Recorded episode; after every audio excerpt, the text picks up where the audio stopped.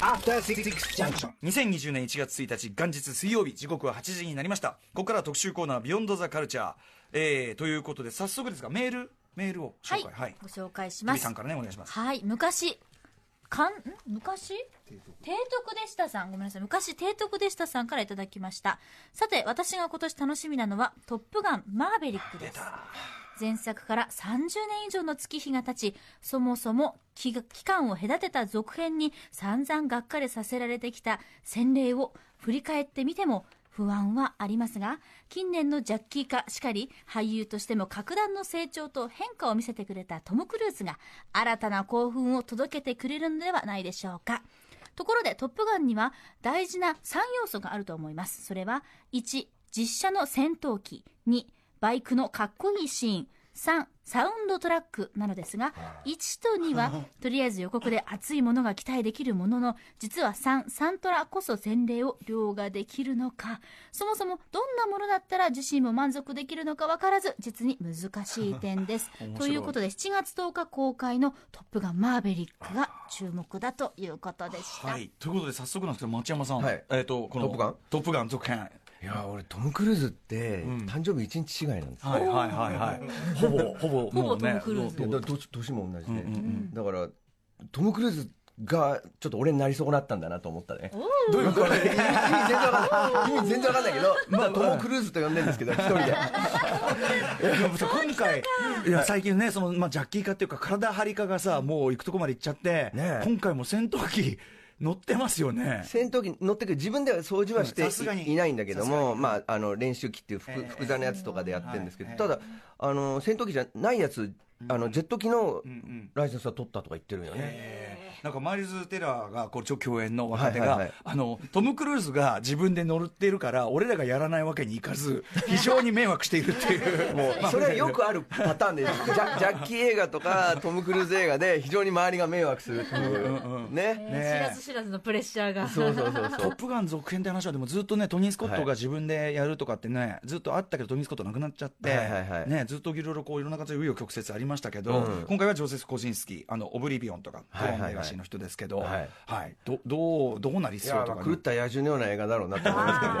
あの渡瀬恒彦さんがねあのバスアクションを全部自分でやったんで でしょうがなくて川谷拓三さんとか俺たちもやらなきゃいけないって言って バスに一緒に乗ってそのままバスでクラッシュしたんだけど映ってないっていうね。全然意味のない命のかけ方みたいな。スタントにやらしても同じことだったってそうそうそう。そういうのに近いんだろうなって周りが迷惑してんだろうなでも狂った野獣ね、だって町山さん、ベスト映画のね、そうですヘルプやりなわけだから、そうですよ。しかも町山さんと、あの当時ですけど、蓮見茂彦さんが同時にベストに上げてるというね、こういう映画なわけだから、あんなの見てる人当時ほとんどいなかっすごい、たからね。でもそこがすごいね、あのやっぱり。杉作慈太郎と俺ととかね数えると少しかいないんですけどそこのシンクロがすごいあたりですよね。はい。えーということで、早速ですが、このトム、えーとトップガンのね、えー続編のお話なんかいただきました。こんな感じで、2020年の映画について、まあ、おとそ気分でね、はい。だってほら、まだ見見れてねえからさ、そうだビールがあるんだビール飲もう。ビール飲も俺らね俺俺らね、さはいっき、うんはい、このさっき飲んでます。もう、よもう親戚の嫌な酔っ払いの親父だよ。やったーはいやだなあのおじさんたちですよ。ねあの人、面白いんだけど、ちょっと、ねごめんなさい猫のお尻触ったりするんだよね。最悪だよ、やめなさい。そういうね、酔っ払いのおじさん。はい、でも非常にね、嬉しく思っております。こんな正月最高です。ということでいきますよ。映画ダバナシリーズ、2020年、俺たちの楽しみな映画はこれだ特集ということで早速改めてゲストをご紹介します。お正月からめでたい方にお越しいただきました。めでたい方。めでたい方いろいろ語弊がありますね。親戚の親戚のおじさんとでも言いましょうか、はい。TBS ラジオ玉結び火曜日でもおなじみ映画評論家の町山智則さんです。明けましておめでとうございます。明けましておめでとうございます。は今年もよろしくお願いします。はい。町山さん、えっ、と、この年末、まあ、日本にいらして、はい。えっと、年末年始どのように過ごされてるんですか？TBS ラジオに出てます。TBS でいろいろ、昨日も出て昨日、昨日何出てたんですか玉結びで結びレギュラーなんですけどそうですよね。火曜日でしたもんねそうなんですよ。もう全然、あの生でやる必要のない内容でしたけどね。山ちゃんそのままあの紅白にすっ飛んできましたよ。山里さん。そうか。すごいですよ。うよね。もう飛び出しで。すごい稼いでますよね。ね、そりゃそうだよね。そりゃ稼ぐよね。だからね、あの、美女と野獣婚とか言って、そんな、そ、んな話じゃないよってことですよね。モ。チベーション上がってると思うよ。まあそれ素晴らしい。しいと思いますよね。そりゃそうですよね、うん。はいまあそれでもうせっかく日本にいらっしゃるならということで、はい。まあ、我々も、はい。まあ、正月こうやいのやいのやるっていう時に、はい。あ松本さんいいんならはい。来てもら来てもらおうよ。そのノリでした本当親戚のおじちゃんよライ来てもらおうライトなノリいのでねでも俺もなんで正月こんなね仕事しなきゃやんないんだと思ってさっきお手洗い行ったら、ねえ。あの清掃の人がちゃんと来て働いてるんですよ、お正月。そうそうそうそうそうそう。そう、で、俺がね、こんなもん、なんで正月働かなきゃいけないのか言ってちゃいけないなと思って、反省してビール飲んでますけど。まあまあでもそんな気分で、はい、はい、あの、これから公開される、2020年から公開される、まあ作品の話、まあ、じゃんわりしていく、はい、まあほら、見見れ見れてないからさ、トップ、トップガンどうですかってって、それ町山さんで見てないんだから、それはね、なんかふんわりしたことしか言えないから、まあ、ん、ね、いいんですよ、そうやってワクワクしよう。ただちょっとですね、あの、町山さんお越しいただいて、まあちょっと触れなきゃいけないのは、やっぱ、衝撃がした。雑誌映画飛行。休刊というね昨年末に。突然のニュース。大ショックですよもうスムちゃん本当にね。スムちゃん大ショックね、はい。長井豪さんの。25年やってきたんですよ。25年ですよ、いやで全然絶で根性ガエルのあの先生が20教師生活25年っていうぐらいすごいええ人生の中で重要なね、ピンとこない例えをありがとうございます、うん長さですけどね、はい。いやでもねあの全然好調で進んでいたのにというあたりで、はい。あの一番売れてた映画です。ねもちろん間違いないですよね、はい。映画ですどれだけ売れないんだと思いますけどね。いやまあいやいやでもねあの僕らにとってのやっぱりすごく、まあ、精神的支柱でもありますし勉強もさせていただいてますし。YOSHIKI さんもね出ていただいたけどなかなかその晴天の霹靂でというようなねことをおっしゃってましたけど。はい。でちょっとこれねあの秘宝に関してはまたちょっと改めてこの番組でもその件について、はいもうちょっとこう事態が、はいあのはいもうちょっとあの出口の方がもうちょっと見えてきたあたりでもはい。お話を伺おうかなと思ってますんで、はいどうも今日まあ正月ですもんね、はい。そうですね。あはい、はい。辛いと言ってみたいと思います、はい。えー2020年映画予測でございます。ただ今年2019はまずエンドゲームがあってはい MCU 一括り、うん。で「スター・ウォーズ」がに日常の店じまい、はい。ね。ということでなかなかなこうビッグなあれがあったじゃないですか。まあ、ジョーカーが大当たりでしょ。ジョーカー大あの内容で世界、全世界で大当たりってどれだけみんな鬱憤がね溜まってんだっていう、でそういう傾向でいうとほらその社会階層というかはい。格差の問題を扱った映画が本当に同時多発的に生まれましたよね、まあパラサイトがそうです。天気の子がそうですよね、はい。あーそれからそうあの貧困も描かれてます。天気の子とジョーカーがまた似てる話でね、ああ銃を拾うんですよ、ああなるほどなるほど。確かに。まああっちはもらうけども、ううん。んだからすごくよく似てる。半地下なんですよ、天気の子も、あ半地下出ましたね。確かあ出てくるでしょ。のあの事務所。そう。確かに。ああなるほど。あれ全部似てるの。だでもね同時多発で互いに連絡し合ってないよってポン・ジュノ監督に聞いたら、なんで似てるんですかって聞いたら、いや俺たちつるんでねえかって世界会議をやって決めたわけじゃない、う。ん、あのアスとかもそうですし、ね、そうなんですよ、アスが本当によく似てて、彼もびっくりしたって言ってたね、やっぱり、そのまあ、貧困家庭が富裕層の家庭を乗っ取るっていう話でね、だこれはまあ、すごい今の時代そのものなんでしょうね、サイトガイストって言ってましたよね。鬱。憤と危機感というか、がまあ一致してるのかなという感じですかね。はい、えー、ということで、まあ、2019もいろいろありましたが、えーとはい今夜はまあここから先の映画、まあ、昔からあのやってる昔はね本当にね映画雑誌開いてさ これあこんなんやるんだ。っ てあと何この映画みたいなこと言ってうひゃうひゃやってた昔はね、ロードショーって雑誌があって、ええそこに毎年、これから公開される映画リストっていうのがついてたんですよ。えーそうそうそうそうそういうの見てね。それがすごかった各映画会社のラインナップずらーっと並べてて、みんなワクワクワクワクしてて、その時に地獄の黙示録が載ってて地獄の黙示録って、ね、ベトナムでスティーブ・マック・イーンが、はい。あまだその時代。大アクションって書いてあって、うおーと思ったら コッポラがコッポコッポラがラが。ベトナムでスティーブ・マックイーン主演で大アクション。大アクションって書いてあって。そんな映画じゃ全くない。っていろいろあってそうなくなっちゃったんだけどそういうことワクワクするようなことがいっぱいあったんですよね、はい、それこそあの先ほどあの前のコーナーでやった、はい。あのヤング・フランケンシュタインのチラシの裏に、はいはい。あのアメリカン・グラフィティのジョージ・ルーカスが、はいはいはい。惑星大戦争現在惑星大戦争でしたね。惑星大戦争制作中って。タイトルが。あのアメリカで公開されて大ヒットってとこまだねポ俺ポパイの記事かなんかで、はい。惑星大戦争という映画が今大ヒットしてて、はい。日本でも来年やるみたいなのがあったの、結構な時代だ惑星大戦争。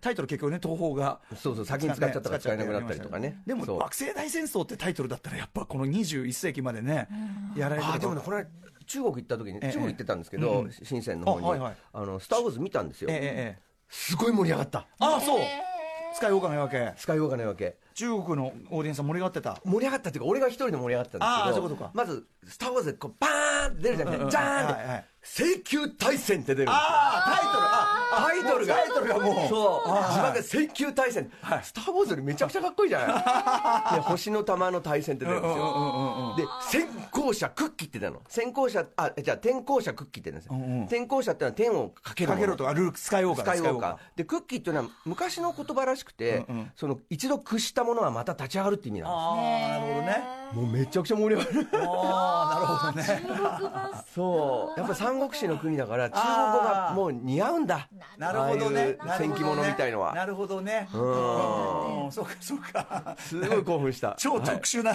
スカイウォーカーの夜明け体験。そう。はい。えーまあそんな感じでね、まあこんはい皆さんこんな感じでふんわりと親戚のおじさんとお送りします。はい。親戚のおじさんです。はい、Junction.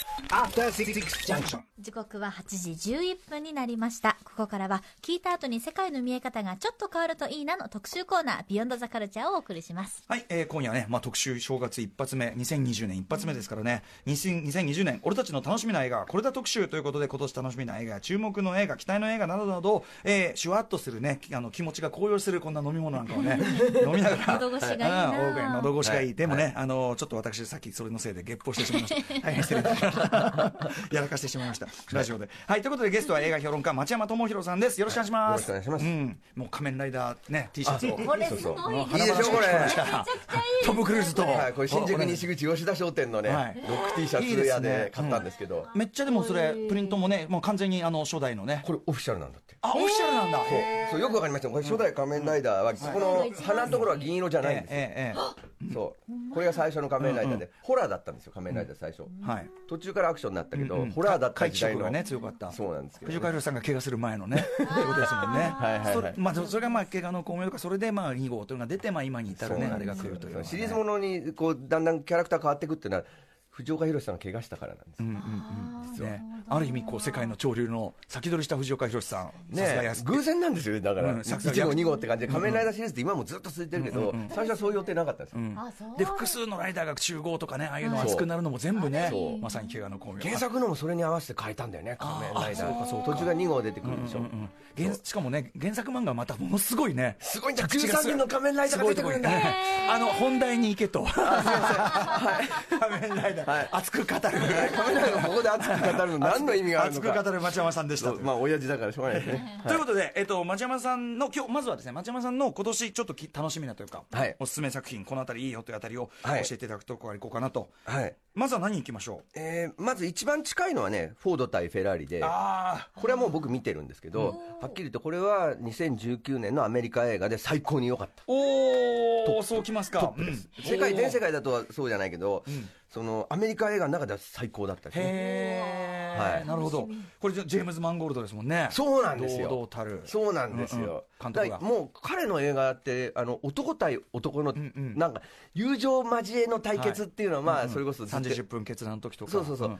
まあ近いんですよ。ああそう。近いんですよ、近いんですよ。だからまあまあわかるでしょ。だからこれは あのうん結局そのフォードが、はい。あのまあスポーツカーをずっと出してなくて、大衆車って言われてたんで、スポーツカー出さないとってことで、スポーツカーを出そうとするんですね、ムスタングを。でも、フォードの格がやっぱり低くなっちゃってるから、その頃、まあ、おじゃ親父の車だろうって言われてるから、じゃあレースで勝たなきゃと思って、まずフェラーリを買収しようとするんですけど、フェラーリからはバカにされちゃうんですよ。ダセーなフォードなんてみたいなことを言われえて、で、まあ、コケにされたんで、じゃあね、レースでフェラーリに勝ってやろうってことで、フォードがフェラーリに立ち向かうんですけど、その時に雇われた2人の男というのが、あのシェルビーっていうね、えーキャロル・シェルビーっていう、まあ、あのシェルビー・コブラを作った、はいシェルビーっていうねはいあのまあ、エンジニア、はい。で元レーサーの人、それはマット・デーモンが演じるんですけど、とあの、まあ、バットマンですよ、はい、名前すぐ出ねえん。だクリスチャン・ベールね俺もクリスチャンベール出なくなってからやばいな。あのあるある。おじさんですから。あるあるある。で、彼はレーサーで、ケン・マイルズって男なんですけども、イギリスの。それで、その二人のならず者二人っていうか、もう一匹狼なんですよ、二人とも。それぞれが。で、それを、そのフォードという、非常にそ、フォードっていうのは、大量生産の会社なんで、とにかくもう、優等生で、世間に逆らわない人たちを集めて会社会社を作ってやってるとこなんで、全く合わないんですよ、体質的に。で、その一匹狼二人が、そのフォードと対立しながら、そのフェラーリと絶対に勝てない戦いに挑んでいくという話なんですよ。はい、まあ2人の男が出てきて、はい。あの例えば3あの3時10分決断の時だとそう。こうイケてる男と実直な男みたいなのがあるじゃないですか、そういう対比もあったりとかって感じですか、今回二人ともアウトローなんですよ。うんアウトローだけど。そう。で、う上の真面目なフォードがそれに圧力をかけていってコントロールしようとするんだけど、まあ、じゃじゃ馬だから二人ともはいはい。もうダメで。で、すごい何かとあると、もうとにかく手が出て喧嘩になるみたいな話で、もう少年チャンピオンの世界ですよ、はっきり言って。な殴り合ってウヒヒみたいなね。殴り合って俺たちたちだぜ殴り合ってビールみたいなことやってましたもんね。まさに男と男みたいな。そう。そうそうそうまあ バカななまあ子供のまま大人になっちゃった人たちがレースに挑むっていう話なんですけど。まあ本当の話なんでね、まあ、レースっていうのはルマン24時間レースなんですよ。でルマン24時間っていうのはそのテクニックだけじゃなくて車のまあ耐久性とかいろんなものが全部総合で初めて勝てるというものなんですよね。はい。でまあこう見てたんですけど映画館で、うん。もう見えないアクセルを踏んじゃうんですよ。もう力入っちゃう手手が手がこうなってハードル立っちゃう。見てる方が。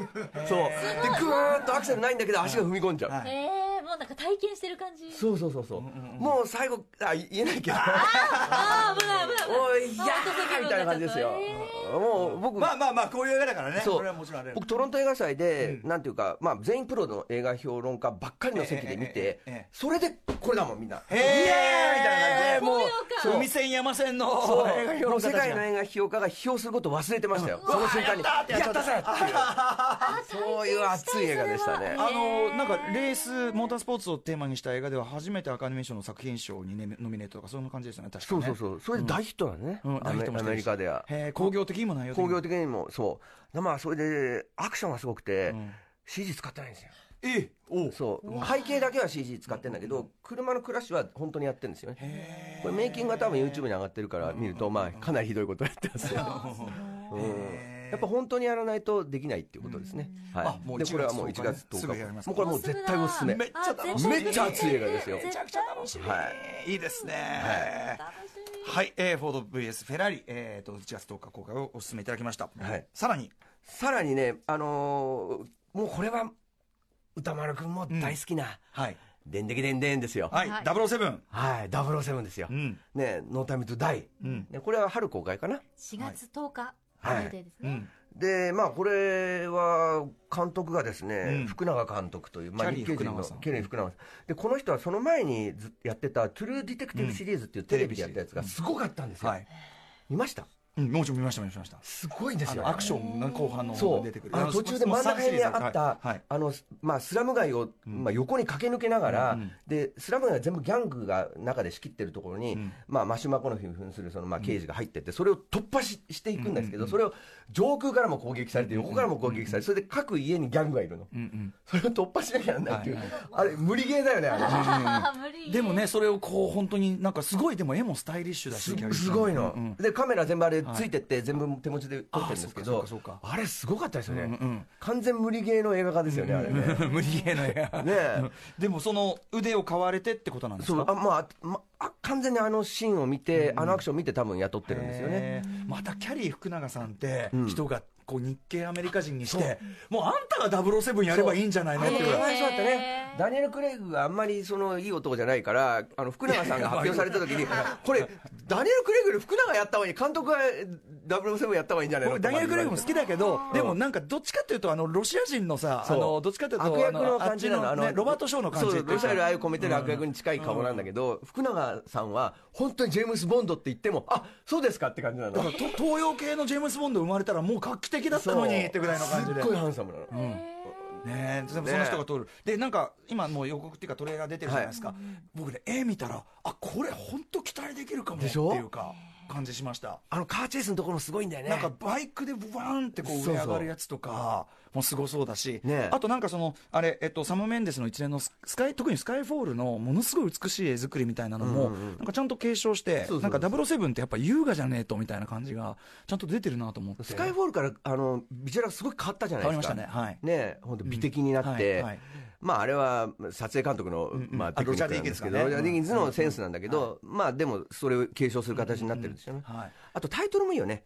やっぱり「No- No Time to No Time to Die Die」うん。死んでる暇はね。え」こ この「die」がつくやつが結構かっこいいんですよ、だから007ってほらあの007は二度死ぬだったじゃないですか、うんうん。であと死ぬのは奴らだから、はいはい、ね。大体「die」とか「なん」とかつくのがね。そう、んだからこれも日本語に訳してね、死んでる暇はねえにしてほしかったんだけど、死んでる暇はねえわ。そんなお前に食わす断面はくねえみたいな。ヤンキー映画みたいになっちゃうんでね。ね。えーこれ007ねメールもいただいてるんで、メールも来ています。アメイジングカイコマンさんからいただきました。私が2020年に一番楽しみにしている映画は、007 007の No Time to Die です。えー最近公開されたトレーラーを見て新規臭くないと思いました。最近のボンド映画が嫌いなわけではなく、むしろスカイフォールはものすごく好きなのですが、ダニエル・クレイグ版のボンド映画は基本的にシリアスなトーンの作品が続いていたので、久々に風通しがいいというか、ボンド映画の原点回帰的なポップな作品になりそうで、とても期待しています。そういえばさ、アストン・マーチンのはいマシンガンはい撃ちとかさ、そういうこともやってますもんね。あれは予告編に出てるから言っていいんですよ。あのマシンガンが、うん。あのミニガンになってるんですよ、あのバルカン砲になってるんですよ、まあ、前ねあの前からマシンガン出る設定は昔のショーン・コネル時代ありましたけどそのバカな路線っていうか。重心の数が増えてる。さらにパワーアップして。でしかもこうスピンっていうか回転しながらそうそうそうそうこう。皆殺しみたいな。ちゃんとそういうバカなこともちゃんとやってると、ね。あと彼女を特化引っかいじゃない。んもう今の時代ね。そう。あの女ボンドじゃないけどあのアフリカ系の女性でなんかすごいイケてる人がうんなんか出て、いやだからもうはっきり言うとスパイを白人の男がやってるってこと自体がスパイとしてほとんど成り立たないんですよ実際は、あと、これこれなんか今出てる映像で見て笑っちゃったのが、税関みたいなところで、ジェームズ・ボンドだっつったら、こっちが、え？ってこう、あの？みたいな感じで、だから俺らがみんな思ってた。なぜ名乗るっていうスパイが名乗ったらスパイにならないんだけどジェームズ・ボンドって必ず本名を言うんですよ。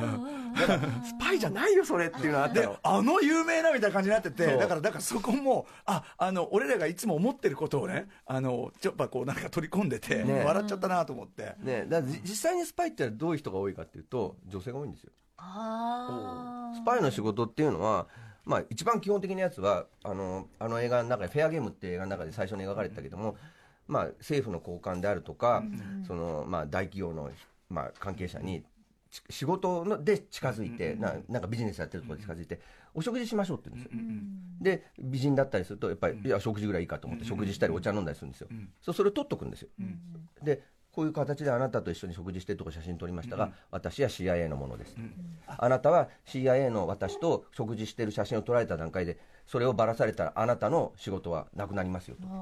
別の要するにアメリカと敵対している国とかの高官だったり大企業のトップだったりトップっていうかまあ幹部だったりするんですよ、もうこの写真あなたと私しゃしゃご飯食べてますから、もうこれどうしようもないですよあなた、でゆすりをしちゃうと。そう。それで少しずつこういろんな情報を取っていくっていうやり方を取ってるんで、写真撮られるだけでアウトっていうのはそうあそうか。まあアウトです。CIA の関係者と一緒にご飯食べたらもうアウトでしょあのマフィア映画とかも出てきますもんね。もうこことここが合ってるだけでアウトみたいなのってありますもんね。もうそれで殺されちゃうわけじゃないですか、ねだからそういう仕事なんでジェームズ・ボンドみたいな人がスパイやってるっていうのはほとんど役に立たないスパイっていうかあいつ破壊工作ですもんね。カジノロワイヤル見るとダニエル・クレイグって徹底的に破壊してるだけで何にも解決しようとしてない。徹底的にもうゼロになることをそうそうそうそう。破壊するっていう。まあそれがねダブルセブンまあそうそういうもんだから。そういうもんだからね。う。ん、でもまあそのちょっとそあとやっぱのだから白人はスパイ活動しても今現在のそのまあスパイの相手っていうのは中国であり、アフリカ諸国でありイスラム諸国であり、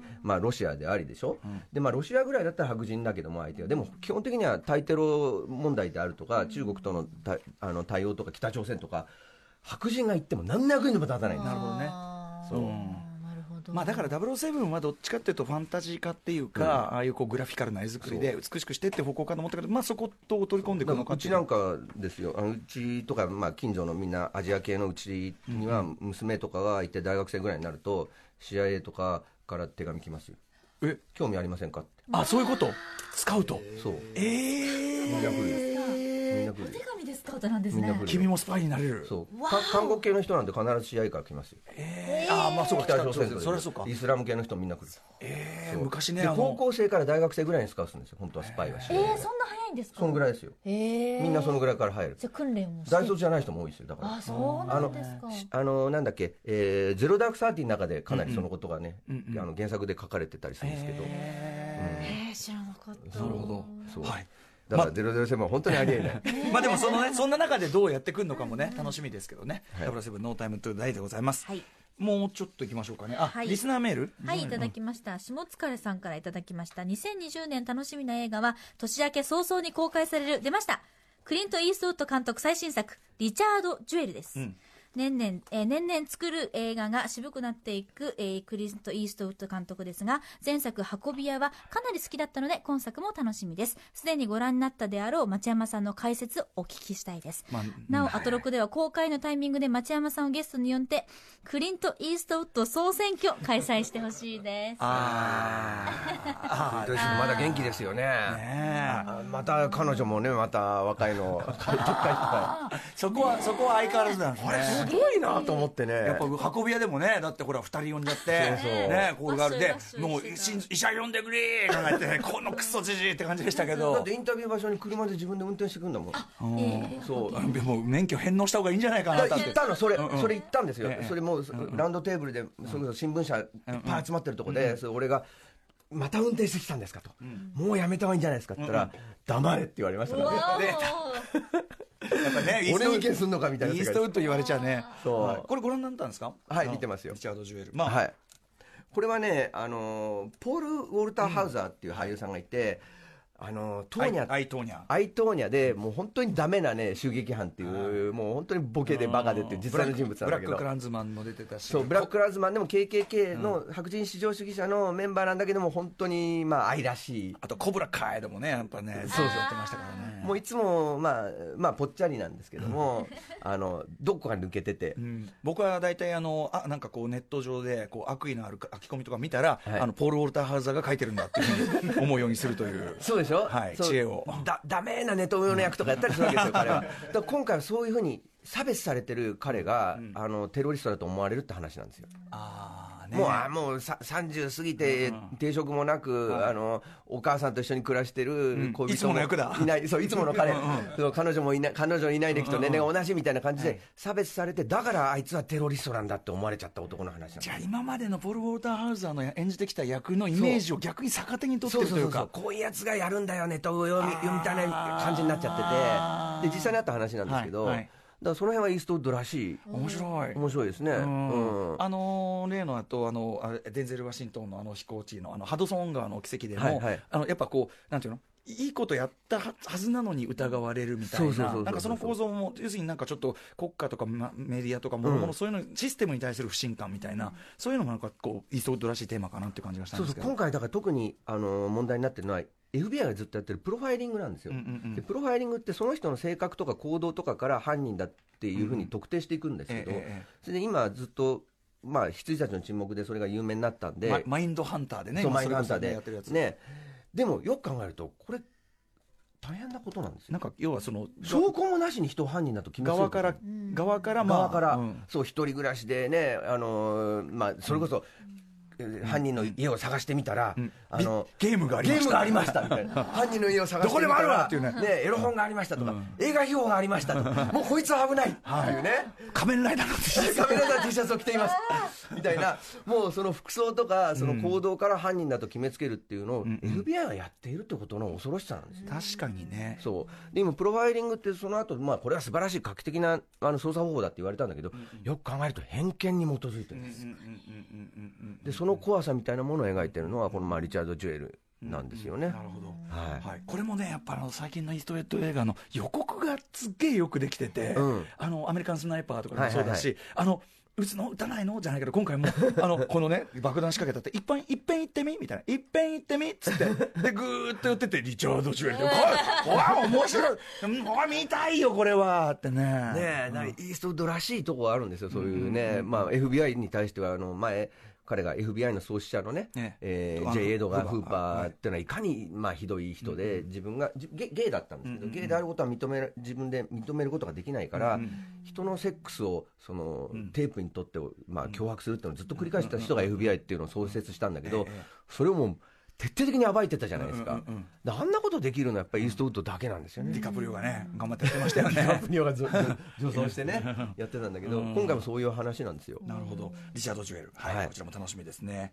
えー、続いてこれもメールかな？はい、ともひろさんからいただきました。2020年公開が決まっていて楽しみな映画は、アリアスター監督のミッドサマーです。はい、はい。待ちに待ったあのヘレデタリー以来のアリアスター監督作品ですし、アメリカでは2019年にすでに公開され、去年公開されていて、アメリカに住む知人の話では、見た後の余韻がすごい。2019年で最もストレンジかつ魅力的な映画だという話なので、とても楽しみです。はい。アリアスター来てしまいましたね、2月21日、日本では公開されます。はい。はい。これまあスウェーデンにね学生たちが遊びに行くんですけども、でスウェーデンっていうとどういうイメージがあります？スウェーデンですか？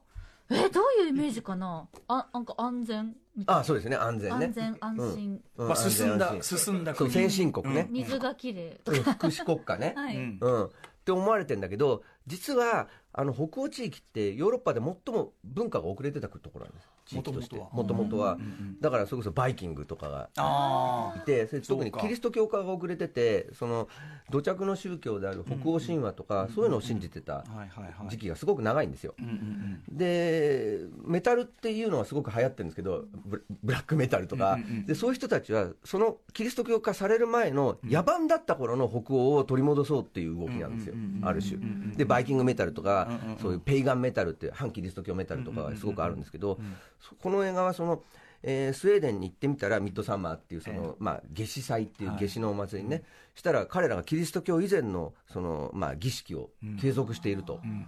でそれがまた、まあ、血みどろのセックスとバイオレンスのお祭りだったっていう話まだ文化的に進んでない。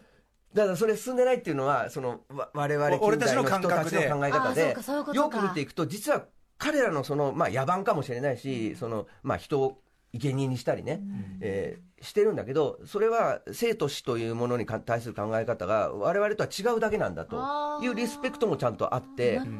だからはっきり言うと食人族映画に近い。まあそうですね。だからヨヨーロッパっていうかそのだから北欧を舞台にしたモ,、はい。モンド映画じゃないけど、ん。なんか僕あの拝見したんですけど、はい。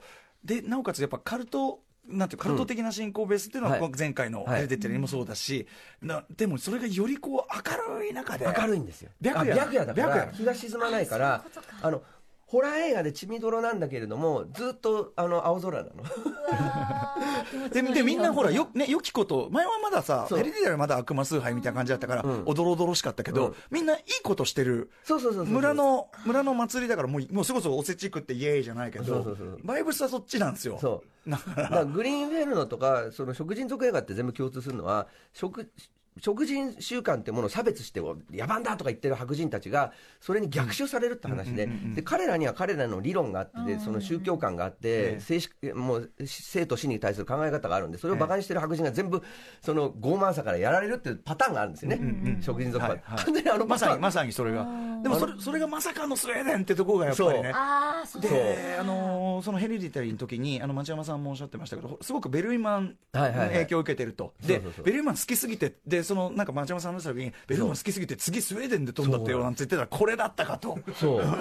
そうなんですよ。ベルイマン通貨みたいな。うん、だから面白いですよ、やっぱりあの北欧行くと、やっぱりそういうものがね、根底にあって、上ではその、まあ、それこそハイテクだったり、ええ。その H&M やったりあするわけですけど、北欧北欧家具とかね。あうん。IKEA ですけど、ね。ああいうモダンなイメージっていうのは、もう最近作られたものなんで、その根底には、あのやっぱりあのマイティー・ソーみたいに、そのハンマー持って、うわーとあとあるし。あとまあサーミ族もねいますしねサーミの血のそうそう、ん。この間アナと雪はい。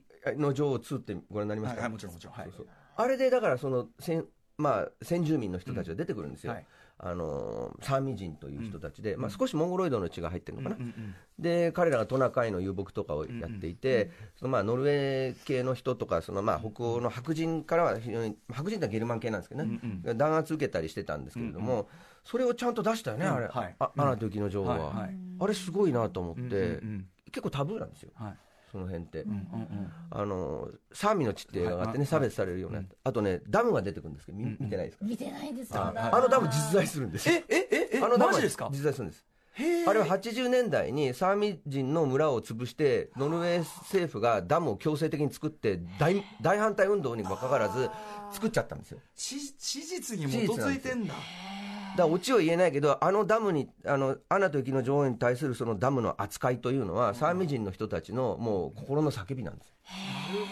勝手に作ったんですよ、村潰して。うんうんうん。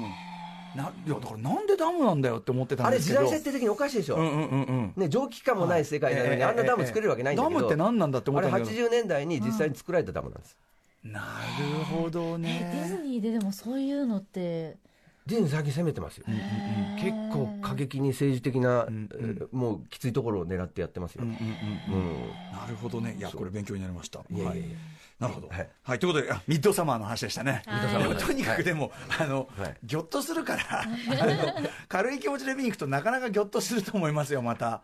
そう。ググロいところ。え語話描写がね。グログロなんで。私やっぱ前回のあのヘレデタリーね。ヘレデタリーが怖いのが怖すぎて怖いのが怖すぎてまだ見られてなくて。あまだ見てない。そうなんですよ。あまあ、ね、映画史上最悪のシーンがありますよ。ね途中盤もありますしね。最悪です今回もさ、こう見てて、あーあど、どうせこうなるんだろうな、最悪の形でなった、みたいなのが。まあ、こん今回映画の始まりからいきなりすごいから、ね。はい。い。きなりグロから始まるミッドサマー。はいえっと、2月21日公開でございます。はい。では続いてラジオネーム紙パンツドキドキさんからいただきました。私の2020年楽しみな映画は、洋、邦、まあ、海外のものと日本のもの2つあります。まずは洋画ですが、原作で Without Remorse です。現在、IMD、IMDB ではアメリカでムデートベース。はいえー2020年にあ公開予定になっているので、日本公開はされるか分かりませんが、絶対に公開してほしい一本ですも。うもう一回タイトル言って。え Without Remorse。ウィザードリモースはい。監督はステファノ・ソリマ。ン。そして脚本はテイラー・シェリダンのボーダーライン、ソルジャーズ・デイコンビに加えて、主演がない、なんと、マイケル・ B・ ジョーダンというアトロク向きな一。映画。1ということで、内容はマイケル・ B・ ジョーダンが演じるネイビー・シールズの隊員が妻を殺されたことについて調べていると大きな陰謀に巻き込まれるという骨太な作品になりそうで期待大です。やったアメリカでは9月18日に公開する予定。もうちょい先かもしれないですけキルモンガーの設定とダブってんね。ん？キキルモンガーの設定とダブってますよね。彼も特殊部隊に行ったことにはないってるから。はいそうですねそうですね。はい。キルモンガーのフィギュア予約届きました。はい。ああでもこのボーダーラインソルジャーズデーコンビがうん。さらにマイケル・ B・ ジョーダン主演で特殊部隊ですと。ね。1位。今あ今トレーラーがトレーラーが来ましたがトム・クランシー原作。トムトム・クラン。トム・クランシー。トム・クランシーだから多分ねものすごく、まあ、あの人政治的に偏ってるからええすごく右に、でも監督と脚本はそういう人じゃないから、ええ逆の方向だから、そういうことありますよね。あの右翼的な原作からそう。いうそうじゃん。例えばスターシップ・トゥルーパーズ、スターシップ・トゥルーパーズみたいにね、はいはい。だからどうなるかひねりを加えてくると思いますよ、い。やはー。1位。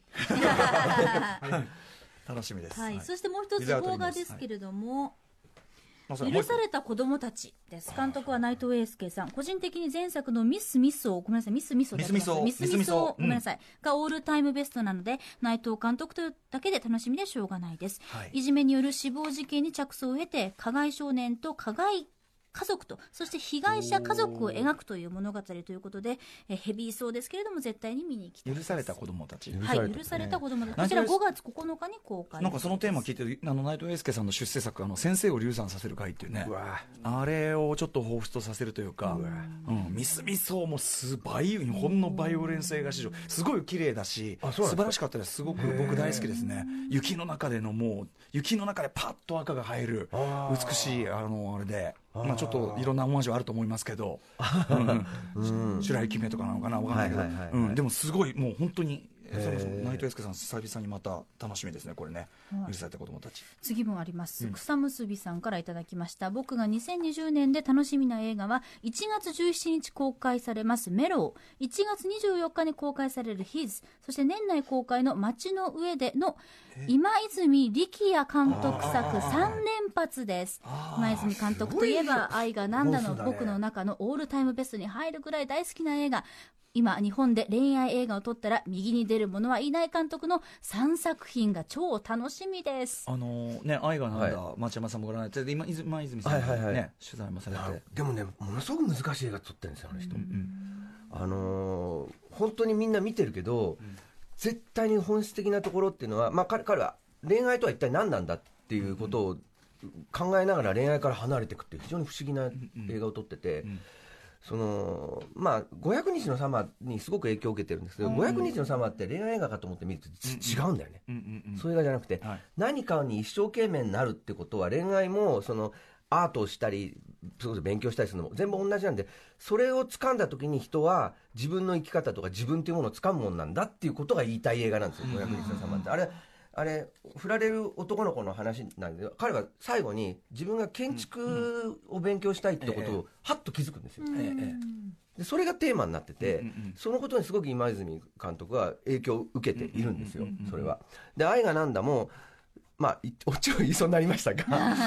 まあ恋愛を通して主人公の女の子が自分は何のために生きるかってことをつかみかけていくって話なの、でその前の映画もそうで、うん。ずっとすごく恋愛が恋愛が映画だとみんな思ってるんだけど実は恋愛よりももっと大きな人は何で生きるんだってことまで行こうとしてるんだけど、それを言葉でわからない言葉で言わないようにしてる映画なんですよ、だからねよよくこうみんな見てて多分100人いてうん本当にその本質の部分っていうのは10人ぐらいしかつかめてないかもしれないんだけれどもでも染み込んでいけばいつかはそれは埋められたものとしてあのーこれだけその例えば「愛がなんだ」をはい。人を吸引させしてですね、見終わったと猛然とみんな語りたくなると、うん。単なる映画だった映画だったら、うん。まあ素敵とそかう。なんとかって感じだけど多分それはそういうとこがだから染みてるってことじゃないのかな。そう。なんですよ、あれなんかすごいのはそのセックスしても何も到達点にな,、なってないのね、その先があるんですよ、ん。なんだろうって全部わかんないんですよ。その主人公の女の子。ある男のを好きになったんだけども途中からこれまあ言っちゃうけど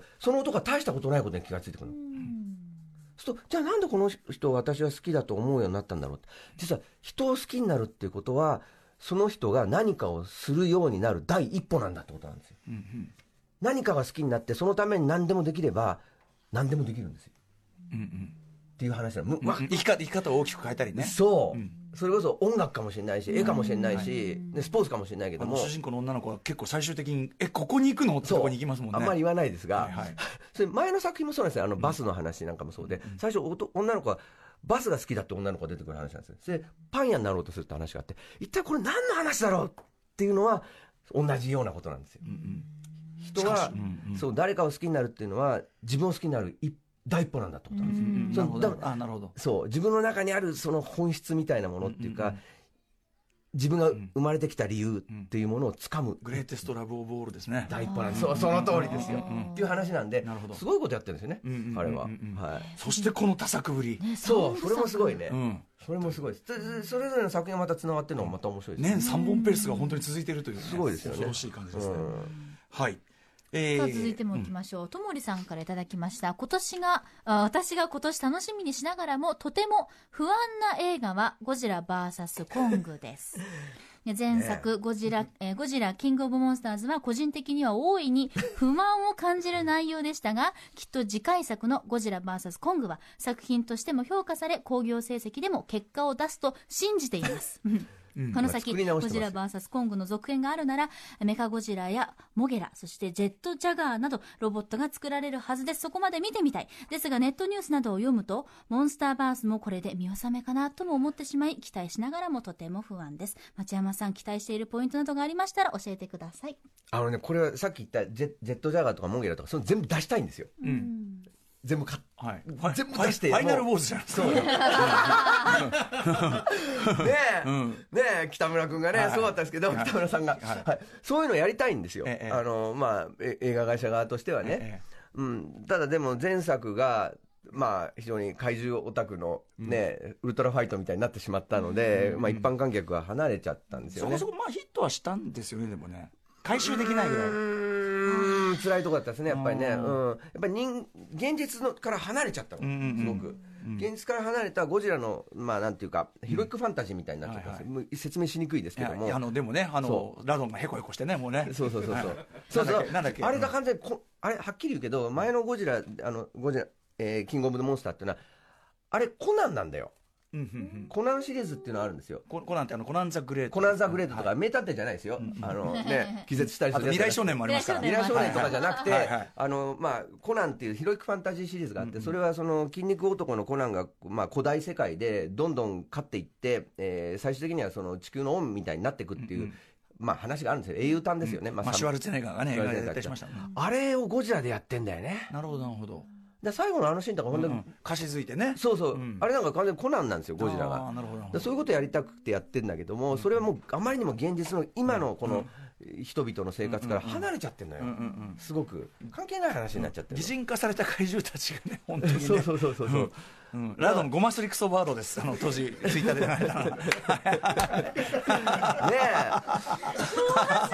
ゴマスリクソワード。えそうそういうキャラクターにしちゃってんですよ、あごそうまスワードあらまあ。まあ、現実にどれだけまたね近づけるかなっていうとこなんでしょうけど本当ね怪獣映画はそこのリンクがスリリングなところでもありますもんねゴジそのそうだし。それがねないとね、やっぱりふすごくその日本の怪獣映画ってよく見てるとすごく日常的なシーンっていうのは描き方うまいんですよ、はいはいそれこそ、まあ、ごビール飲んだり冷蔵庫開けたりとか、そういうところにゴジラがいるんだっていう凄さなんですよ、はいはい。こうおせち食べたりしてるとゴジラがいるみたいな、えそう現実感っていうものをその地に足をつけるんだけど、全くついてなかったんだよね、この間の。人間関係ないの関係ないの、うんうんもうキもうキングオブモンスターズはもう完全にそういう現実と離れちゃったから、それをまたどうやって設置させるか、怪獣でもウォーズになるとどうしても人間関係なくなってきちゃいますよね。なってきちゃうの、それはファイナルボーズのこと言ってるんだと思いますが。や違います。いろいろありますよ、他もね他も。でもそそこはすごく大事で団地があったりするんだよね昔の,、あのゴジラシリーズで地球の危機みたいなすごいスケールの大きいところに、はい。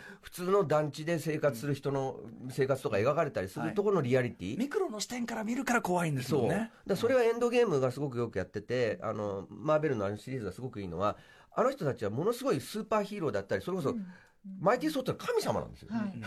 神様なのに、あのビール飲んだりあとファストフード食べたりする取っちゃったりして。そう。で美味しくないとか文句言ったりとか、あとサンドイッチを夜食で作って食べたりしてるっていう、すごく地に足を地に足におつけをつけようとすることで、浮ついた話にしないようにしてるんだけど,、そういうことがね、まあ、ゴジラでちゃんとやったら変わっていくんだろうなと思いますよね。はい。はい。ということでああっという間にえー。町山おじさんとの楽しい時間僕が一番あの注目してるのはクリストファー・ノーランの新作「テネット」ですよ。はい。あはいはい。えっ、とテネット。これは大体今伝わってくるのはどんな感じなんですか？スパイアクションらしいんだけれども第三次世界大戦を防ごうとする男らなんですけども、うん。またインセプションと同じように全くとんでもない SF 的な sci- sci-fi 的なアイデアが入ってくると思いますけど、SF 要素が入ったスパイアクションで。になってくるんだと思う。うん。で今度は多分時間が軸になってくると思う、もう全くわからないですけど横組だけで、クリストファー・ノーランって本当すごい監督なんですよ、もう映画のことしか話さないし、もう話すとねもう興奮してあの映画はこうやって撮ったんだよみたいな話を延々とするような、タランティーノみたいな人ですよ。なるほど、うん。あのノーランのそのダンケルクがあったじゃないですか、でそのコンサム・メンデスの1917これすごい楽しみで、でもやっぱすごいあなんかダンケルクの影響大きかったんだなってこう思ったりしますからね。すごいですよね。でサム・メンデスはあれだよね。ダークナイトの影響を受けてスカイフォール撮ったりしてるから。ああすごいノーラン。互いにこうノーランとね、あのサンメンデスのこうせめぎ合いみたいなところが、俺ならこうやるみたいのがやりたくなるのがああるんでしょうね。それが面白いなと思ったり、まあ、ノノーランはねすごくあのタルコフスキーみたいなその芸術映画が好きででそれをそのアクション映画に持っていくみたいなところはねやっぱ面白いですよ。あのだからすごくシネフィル的なとこと、俺が言うその頭のいいリュック・ベッソンって言ってるところとがはいはいあるのがやっぱり独特のバランスかなと。はいはいはい。すごい中学生っぽいそそうのそうそうそう話が話すともうそういう人だから結構。だからそれがこう、まあ特徴かなと。えっとねテネットは9月18日公開だそうです、はい、もうこれすごい楽しみです、うんはい。はい。さあそんな感じでお時間来てしまいました、えーということで、まあ、今年もまたねまた町山さんまた音楽の特集でも映画でもまたいろいろお世話になりたいんですが、はい。はい。お知らせ事としては？え？お知らせお知らせ事町山さんの。あわかんない。何でもいいです。ななんです？まあいろいろね、あアカデミー賞の、あの授賞式の中継番組にまた出させていただきます。楽しみですね。アカデミー賞ですね。はい、はい。えーそんな感じで、まあ、今年もよろしくお願いします。町山智之さんでした。明日はさらにぼんやりした特集をお送りしたいと思います。来ました出ました。初夢特集2020はい。えー皆さんがね、今夜見るのが一応初夢ということなので。そうです今夜が初夢なんで、えー今日見た初夢ね、面白いやつ歌丸アットマーク TBS.CO.JP まで送ってください。ただそんなに都合よく今夜見れるとは限らないので、えあの最近見た面白い夢の話とか、最近も無理なら、あの俺の持ちネタ的な面白い夢の話で結構なんで、マイベスト夢はい、バシバシ送っていただきたいと思います。Junction.